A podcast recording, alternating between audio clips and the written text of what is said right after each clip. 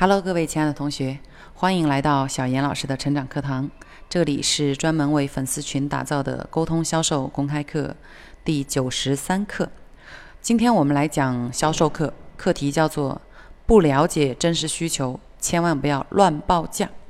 讲个故事啊，有一个男孩子呢追一个女孩子，这个女孩子呢给他下了一个最后通牒，说你如果没有奥迪 A 六和两层的小别墅，你就不要来追我了啊！我不会答应你，不会跟你在一起的。这个男生呢苦笑，于是就跑回家跟他的爸爸妈妈商量，想征求一下爸爸妈妈的意见。他的爸爸呢就点了一颗烟，恶狠狠地抽了一口，又叹了一口气，说道：“车子倒是好办，咱家的劳斯莱斯如果卖了，买几台奥迪肯定不成问题。只是这个两层的小别墅。”我们总不能把我们家五层的这个扒掉三层给他呀，这样太浪费了。我看，你和他还是算了吧，没有必要为了追个女孩子，我们总我们家还要拆房子吧。好，这个小小故事就讲完了哈。听完以后，我相信大家已经明白我要表达的意思。其实我们销售人员经常容易犯的一个错误，就是以自己的。消费标准以自己的经济实力去衡量对方的消费标准和经济实力啊，尤其是新入行的销售人员容易这样。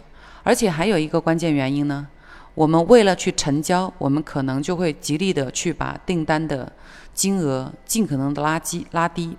之前我们也讲过一堂课，就是大小订单的区别啊，订单越小，成交率越高；订单越大。成交率呢，相对越难越越低，因为人们在买大件的东西、贵的东西的时候，他的思考和决决策的这个周期以及影响的范围都不一样。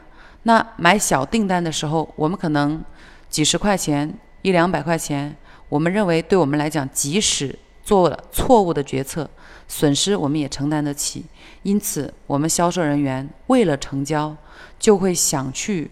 提出一些较低价格的订单，这样的话呢，你可能会出现两个损失。第一个损失就是你的订单太小，而对方其实是有更高的消费实力，你损失了更高的利润。第二种，你的订单只是为了销售，并没有考虑到对方的需求，因此对方根本不会为此而买单。我们所有的这个用户啊，去购买一个东西，都不是为了省钱。第一目标都是为了解决问题，然后在解决问题的基础之上，尽可能的少花钱。这是每一个人在买东西的时候，在购物的时候会有的需求，会有的，呃，应该说做决定的标准。所以，如果你是一个销售人员，或者你是一个销售团销售团队的 leader，一定要记住，我们不能以自己的标准去衡量对方的消费力。同时，我们不要为了成交而盲目的去报价，去给出解决方案，而要真正的根据对方的需求，不看价格的提供解决方案。好，有时候我们按照这种方法去做以后，可能收获到的结果你会意想不到。很多人现在是不显山露水的啊，我们经常有一些人他会穿得很随意，他的沟通也很随意，也很。呃，和和睦，那其实他是一个很厉害的人。越厉害的人，其实越低调。